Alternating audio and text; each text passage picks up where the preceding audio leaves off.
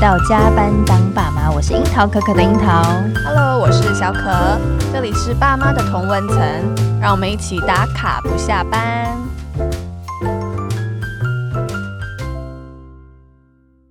这一集呢，我们找来了我们的好朋友，然后呢，她也是我们跟我们一样是猪宝宝的妈妈，然后也是一位我们很敬佩的全职妈妈，同时她还是一个创业家哦。然后她叫做 Emily。所以我们先请 Emily 跟大家打个招呼，自我介绍一下。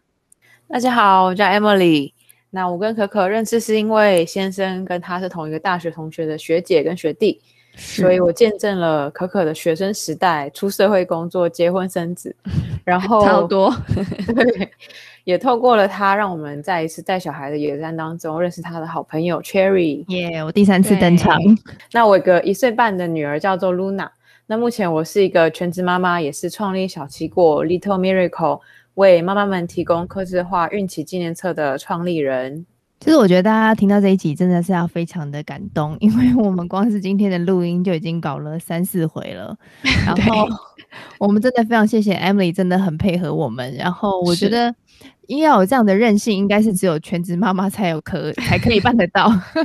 但是我就摔手机了。那因为这段疫情期间呢、啊，我们自己在家里带小孩，就真的是深深的感觉到带一个孩子，然后每天三餐还要准备他的玩游戏的时间，我真的觉得超忙超累的。对，所以我真的很想要问问 Emily，就是你一开始怎么决定要暂停你的事业，踏出这个舒适圈，投入你是全职妈妈这个角色嘞？我觉得我可以先讲一下，我就是我的家人原生家庭对我全半人生的影响。那我妈妈就是呃创立一个服装的品牌，所以她自己创业，从小就是我在小的时候，她就非常的忙碌。嗯、然后比如说我她下班之后，然后她把我哄睡，然后我就会看她半夜又开灯继续在工作，所以她工作时间非常的长。嗯，那和我相处的时候，基本上就是只有她下班，然后我就是主要就是阿姨带大，还有电视带大这样子。对，然后我就觉得说啊，那我其实耳濡目染之间也觉得说，妈妈工作就是很喜欢有关服装、时尚方面的东西这样子。嗯，那从国高中就非常喜欢美术家政啊，然后高中开始学日文，然后也希望说大学有机会可以去日本读有关服装呃方面的科系。那后来也是很顺利的，可以到日本去呃留学。了四年，然后其中有一年又去纽约交换，就是专读有关服装设计，然后空间造型方面。学生生涯结束之后，进入了服装、女装、服装界工作了五年半，其实也蛮长。嗯，那内容就是从前端销售啊，然后到 VMD 陈列摆设，然后还到培训人员的训练、服装设计。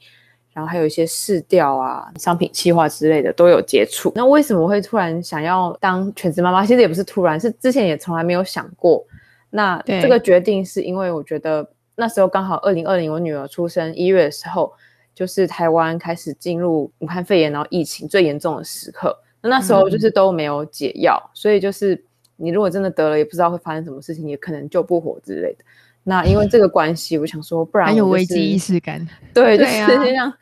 就像超自己超前部署一年半，就是全职带他这样子。然后这是一个原因。再来就是觉得自己因为妈妈小时候就是很忙工作，那我希望说，如果我自己有小孩。我可以给我女儿就多更多的陪伴，还有培养之类的。然后再来原因，就是因为自己很亲力亲为，嗯，就是可能也不是很放心，无论是去给保姆或者托婴这样子带大，因为我自己也是阿姨带大，所以觉得亲人还是比较熟悉的。对，主要是这些原因。嗯，但是我觉得这个蛮不容易的，因为你在学习的过程当中，这个都很扎实，尤其是在你的兴趣上面的钻研，从学习四五年，然后到工作又五年半，这已经将近十年，你都在你自己很热爱的领域里面去发展了。可是我觉得要。把这件事情放下，然后去投入教导孩子这件事情，我觉得是完全截然不同的心态耶。这中间你有转换上面，就是自己内心的征战吗？当然有啊，就是其实全职妈妈是我从来就没有想过的一个职业这样子。那、嗯、对，而且我记得你以前就是跟我说过，你很讨厌小孩，对对，就是所以我就觉得你突然会去做一个全职妈妈的这个变化，我还蛮就是惊讶的。对，而且其实我们以前都是比较少女的时候认识彼此嘛，然后 Emma 那时候就是一个比较公主的感觉的一个女生，嗯，所以就会觉得，嗯，就会觉得嗯奇怪，为什么她会这样子选择？然后蛮讶异的，而且她已经在那个时尚产业已经耕耘了很久了，对，嗯、所以我就很想听听看到底发生什么事，除了武汉肺炎之外。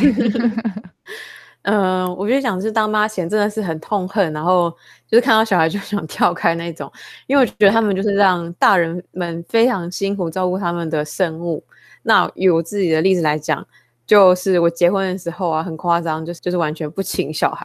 就是大家都明讲了，所以我的婚礼上没有任何一个小孩，差点只在喜帖上面写说禁止小孩进入。对，我其实犹豫很久 要不要写，因为我觉得写上去有点不是很好看。再来就是呃，原生家庭中我自己有呃两个妹妹，所以我们是三姐妹，然后从小到大就是。因为我妈妈就是在工作嘛，她也没办法当一个很好的和事佬，然后我就会跟我妹妹就是打架、吵架、抢电视啊之类，就是觉得说为什么他们要存在，就是很讨厌觉得比我还要小的小孩。然后也有在公众场合，比如说去餐厅啊，然后看到小孩鬼鬼叫啊，然后食物乱丢，或者在捷运上看到他们就是哭来哭去，让大家觉得很吵，还蛮困扰的。这是我之前当妈前的感受，这样子。然后觉得说，因为有了一个孩子之后，你就完全放弃这些既有的概念，然后呃，真的爱你的孩子，然后就完全的放弃。呃，因为那时候怀孕的时候，我就看到验孕棒，然后就想，哎，两条线。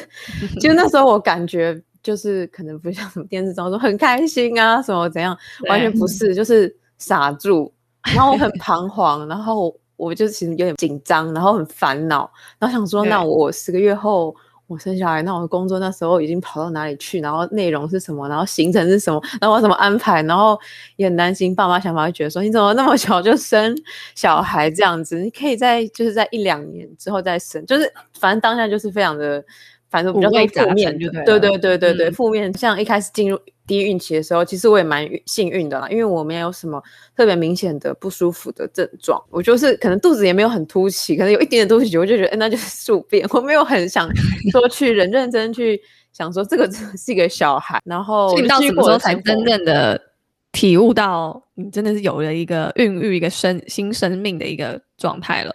我是觉得是第二孕期开始有胎动，肚子真的会动，因为你平常肚子也不会动。Oh. 对，就是说那真的是一个。那时候就有爱了，就觉得说好，我就生下来之后我就要带他。也没有，我就觉得说好，自己生活要小心一点，不要跌倒啊，然后不要吃生鱼片还是什么，很实际，还是就是很实际这样，还好。可是我自己有感动之后，我还是很笃定的、很坚定的，就是说我生完小孩一定是交给保姆。我那时候也是这样想啊，也是这样想的时候，说我要回去，然后我而且我也没有想要喂母奶，说这是什么的，什么政府在推什么喂母奶啊，然后那根本就让女生的胸型整个塌掉，或者是回不去不耐奶啊，什么这些名词都出来，然后我还想说啊，我要查哪一个配方奶，还甚至想过就是我，因为我朋友他在澳洲，我还想说，那你要不要请他帮我进一些很好的澳洲的奶粉进来？对，就直接没有考虑母奶这样。好，那就算因为疫情好了，然后你真的带了他了，那你中间没有放弃吗？这一年半的时间，你没有想说放弃，直接把他送去保姆家，或者是直接让他去学校了？没有这样的念头闪过？有啊，就是比如说很不乖的时候，然后我已经一整天很用心照顾他，我老公一下班。他就去抱爸爸，我就觉得说我一天的努力到底都在哪里？然后不如我去上班好了，这样子。对，然后就是你都给爸爸爱，就是爸爸爱你，你们两个就相处就好。那时候觉得说，啊、不如真的是有想过有去去调查那个托婴中心，然后哪一家他们内容是怎么样？嗯、可是最后还是不忍心啊。对，我就觉得很不忍心而已，觉得这个。转变好像超乎我们的想象，因为其实呃，我们因为我们常常会一起出去呃遛小孩，就是三个猪宝宝。然后我觉得 Emily 就是我们当中最有爱的 一位妈妈，放牛吃草的，应该。然后同时他也是很常提供我们一些就是呃育儿相关的资讯，或是一些呃好的资源。就是他会常常跟我们分享，嗯、所以就在我们的认知当中，我们就会觉得说，哇，他是一个很楷模的一个形象。我必须讲，因为那时候我就对小孩观感非常负面，就是零分以下，负分。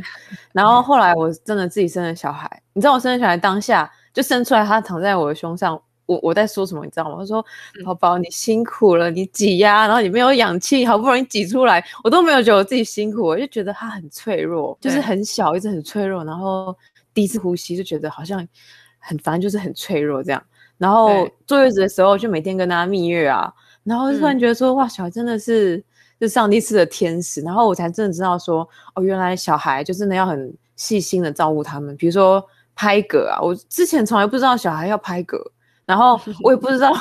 有知识太不足，也不知道小朋友的那个手。一开始出生是没有办法这样这样子动来动去控制十只手指头，也不知道他一开始其实不会笑，这样慢慢慢过个三四个月才会。再加上我那时候小孩出生就是有去检测那个异位性皮肤炎基因，然后就发现说他其实有这样基因。就异位性皮肤炎其实嗯。真的发作也是蛮不舒服，因为是关节啊，然后什么都抓破，我就会觉得说不希望他这样子。然后我那时候反而真的开始去查怎么去喂母乳，然后怎么去发奶，怎么样去帮呃调整它适合的呃室内的温度啊。然后孕期当中都没有查这些资料，就是。没有没有，真的没有。他真正诞生出来，然后你才有一个感动，然后触动你，进而想要好好呵护它、照顾它。嗯、那时候觉得说母奶好，就是月子中心那一个月就好了啊，就是有意识到，反正就是初乳最营养，这样就好。可是后来发现说它有异位性皮肤炎，如果喂越多它母奶的话，它可以去避免这样发生，所以就开始就研究去怎么发奶。然后那时候还喂了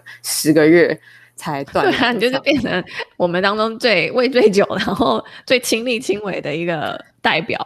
对，因为因为以前就觉得他是负分，然后真的自己小孩出生之后才发现说他们真的很脆弱，变成是那种自己的玻璃心又开始出现，嗯、觉得说不行，他这么脆弱的话，那我就是要。能够嗯照顾他就照顾他，做到什么程度就尽量去做这样。对，就是母爱大爆发了。对，就觉得说小孩原来他你现在看到这么吵闹在街上吵闹的小孩，他在跑，他在丢食物，因为他会跑也是一种训练，他丢也是一种手部的训练。就是你看那世界上 怎么非常不一样，手部的训练。那你要有力气才丢得远呢，要不然就是只是丢下去垂直下去而已。我觉得我们这样，我们在一个同温层。因为现在 在线上的都是火象星座的，火象星座在有小孩之前都是嘴巴很硬，就说我干嘛带小孩哦，小孩是什么东西？然后结果生完之后就说啊，好啦了，自己带啦，自己来喂奶，嗯、自己去 take care 很多事情，所以我觉得很有趣，就是在这部分的发展。但是我我其实蛮好奇，就是你本来是做服装，而且也投身了大概十年的时间在这上面的经营，然后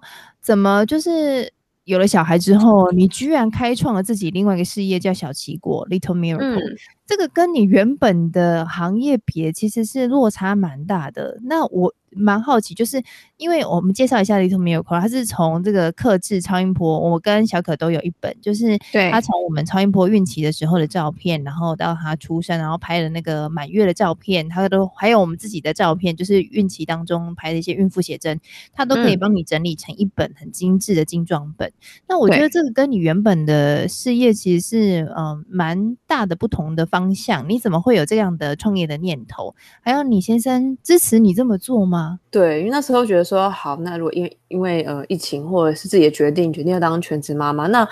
我我就会觉得说，好像听很多人今天觉得说全职妈妈就是会跟这个社会脱节，那我也很怕这样的状况，嗯、因为你知道服装就是非常的紧密，然后一周就是一周变化心情，对，然后全职妈妈就是。三年就不见了，很害怕，所以我想说，那给自己一个鞭策的动力。那我想要去接触客人，有这样的动力。那那时候其实，嗯，六个月的孕假领完之后就，就、嗯、就是没有薪水了。那那时候其实也会慌啊，然后也担心说自己没有成就感，会慌。然后就想说，那想想看自己怎么样去发展成斜杠。妈妈，然后比如说是什么样的东西，什么样的商品可以帮助到妈妈，或者是这个台湾没有的，就开始去思考。然后那时候就是从孕妇的期间找到灵感，因为那时候，嗯、因为我去的医院就是每一次去都要照超音波，然后每一次你知道去去产检的时候，我都非常期待说，好，我就是想要赶快看我小孩，然后他现在长多大，嗯、这一周、下一周长多大，就很期待。然后所以那个超音波照对我来讲，就是一个久久能够跟他面对面见面的，嗯，对，然后是一个。每一个胎儿时期的成长跟指标也是很感动，这样。那我觉得说，其实像这样这么珍珍贵的超音波嘛，可是却没有一个系统可以完整的保存还有整理。那我想说，哎，那不然做一个就是就九宫格啊，或者是可以一系列，就像说故事一样把它排列的一个克制化的孕期纪念册的话，应该会很棒。对。他那时候在我整理的时候，我还真的回想一下，这到底是什么时候的？对。那你会不会觉得你在是就是你那时候帮我整理，然后？在看那些照片的时候，你自己有没有一些回忆？然后开始让你回想起比较多的回忆是我跟我先生的互动、欸，哎，就是我先生看到超音波照，然后跟我之间的互动，我觉得我比较多的回忆是这样，倒不是 focus 在胎儿上。你看我就是火象星座，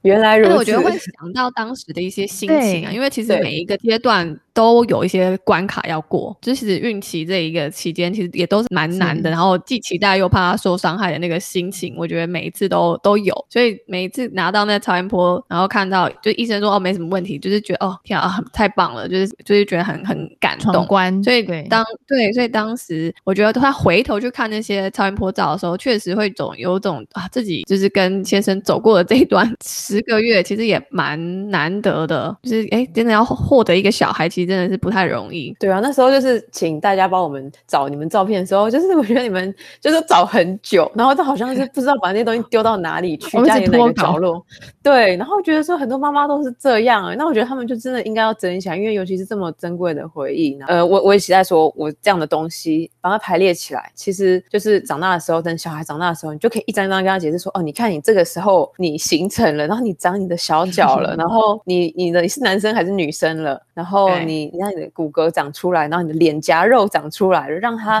知道说，哎、欸，这本书是以他为主角的书，然后可以一起亲子共读。我就觉得这样还蛮感动，蛮那种温馨的，对，亲子间的浪漫。哎、欸，那你老公支持你吗？做这件事情？他很支持啊，就是觉得说也是很感谢他，因为变变成说全职妈妈的话，就是我也先跟他谈好说，可是我这个一开始不一定能够赚钱哦，所以如果是全职妈妈，你也要给我一个。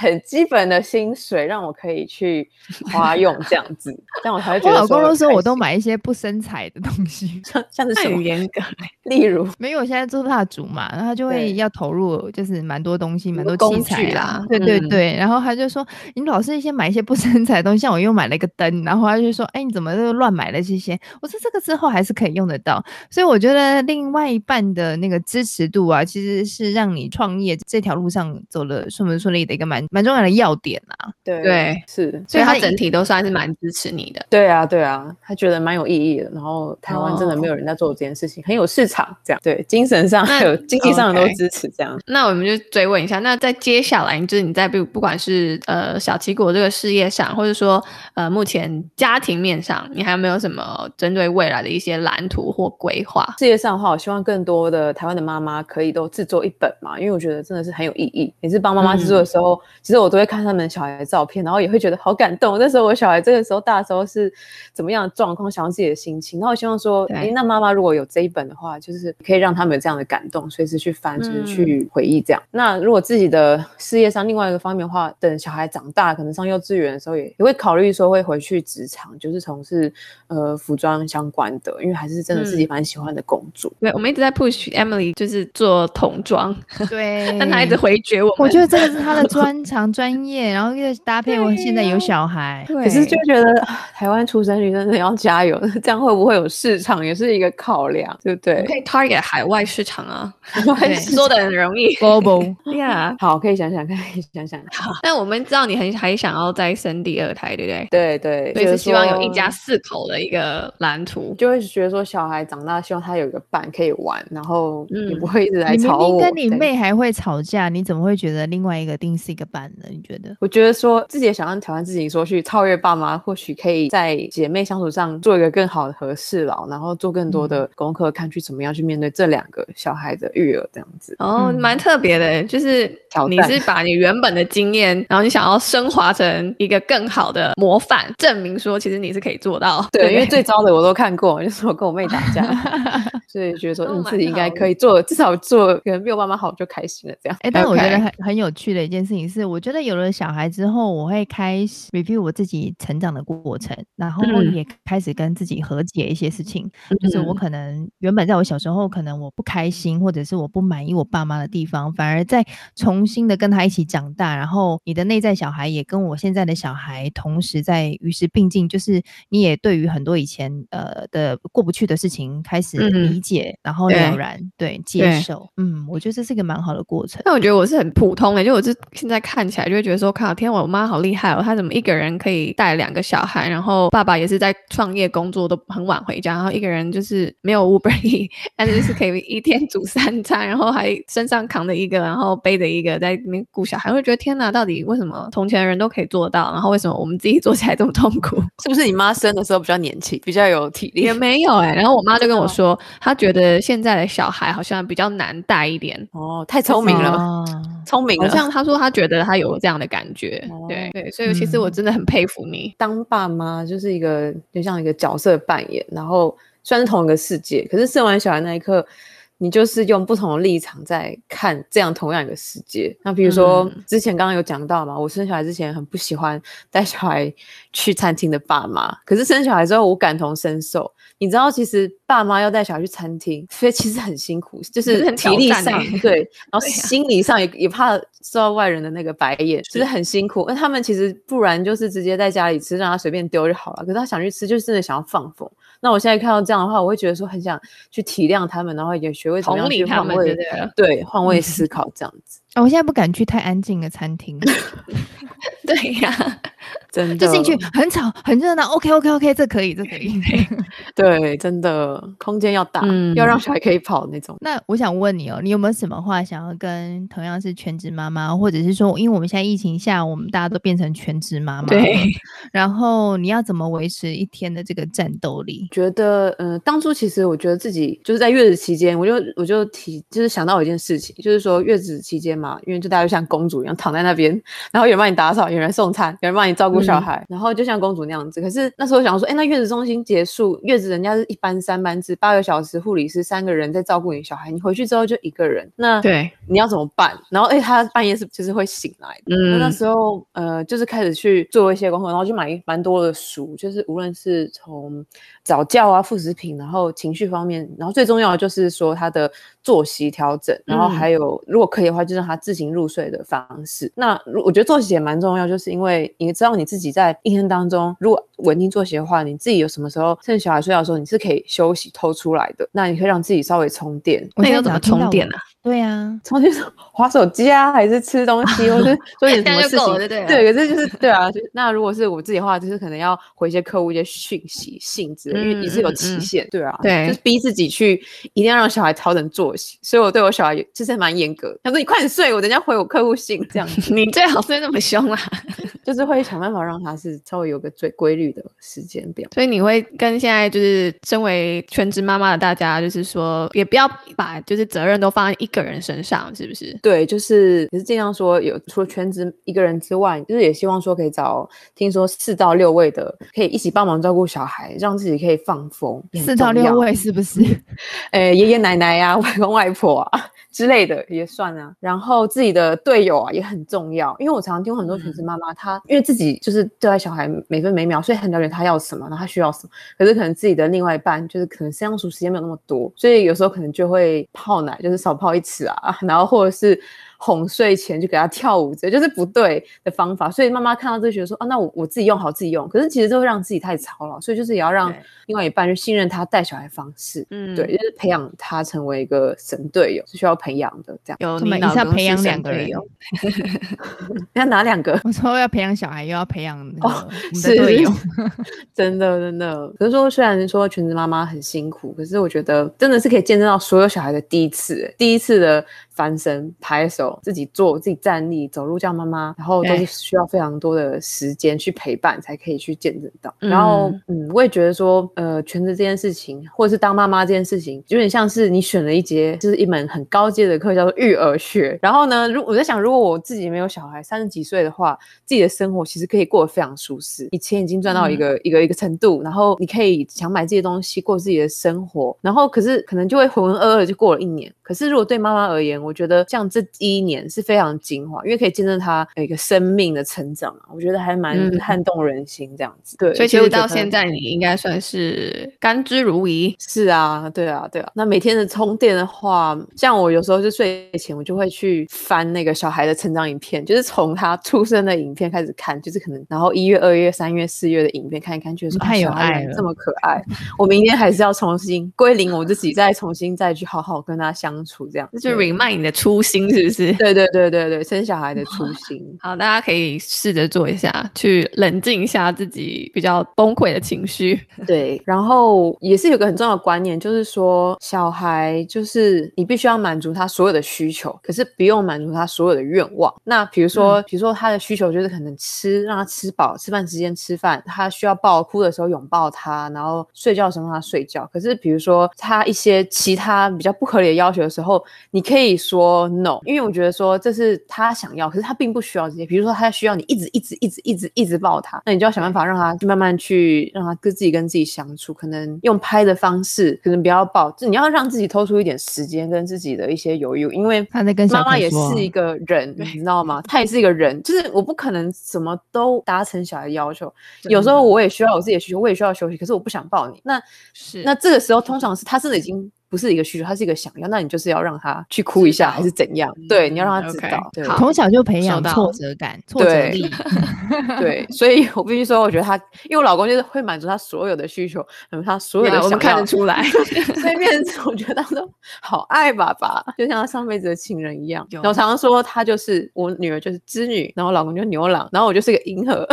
就是 推送他们去相处的一个物质这样子。好，那那所以就是你现在也呃慢慢。也希望就是准慢慢准备迎接，可以迎接二宝的来临嘛，对，对不对？嗯、是的，那我们希望可以赶快听到你的好消息。好啊，好啊，好。其实今天也谢谢 Emily，我其实想要谢谢你们给我这个机会，就分享我全职妈妈的心得，因为我其实不是一个很健谈的人，然后我也很不善于表达自己，然后因为这个录音我很紧张，那、嗯、我就整理了一篇，整理了一篇我这一半年来的呃心路历程，然后准备内容啊，陈思琪一年来的。成长，然后甚至给自己的蓝图，因为这个蓝图也蛮重要。因为那时候我，诶我没有想过蓝图未来会怎样。可是因为你们给我的问题，想说，对我要好好的回答，我要就是重新好好看待一下自己的未来，然后让我从这个焦头烂额的生活中找回就当妈妈的勇气，在面对未来这样子。也谢谢你们，好感人哦。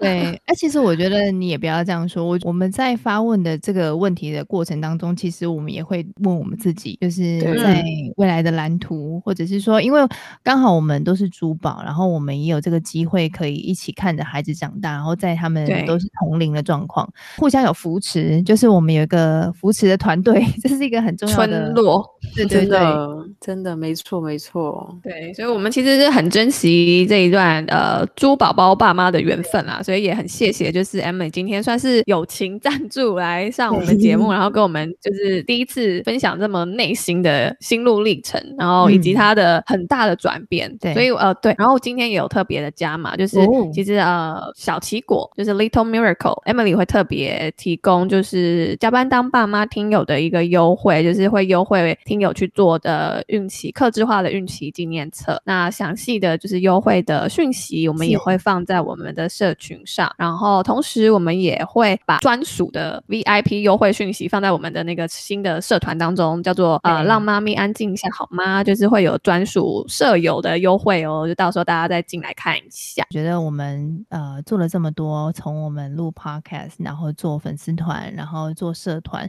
其实我们无非就是想要更经营我们彼此的关系，让我们更 close。所以我觉得呃，大家欢迎大家可以进到我们的社团来跟我们分享，然后也留言或私讯给我们，或者是多一点互动。觉得我跟小可在做这件事情的过程当中，我们好几次就是跟育儿一样，就好几次都觉得说啊，还是不要做好了，就放弃了。然后在我们要想要放弃的那一刻，就马上会有另外一个人跳出来给我们一些心得，或者是留言给我们加油打气。我也觉得这是一个很神奇的一个 hint，、嗯、所以我们就继续做下去的。其中 Emily 是一个很大的 supporter，对他还有我们还有看到他捐助我们咖啡，很 感动，一个捐助者，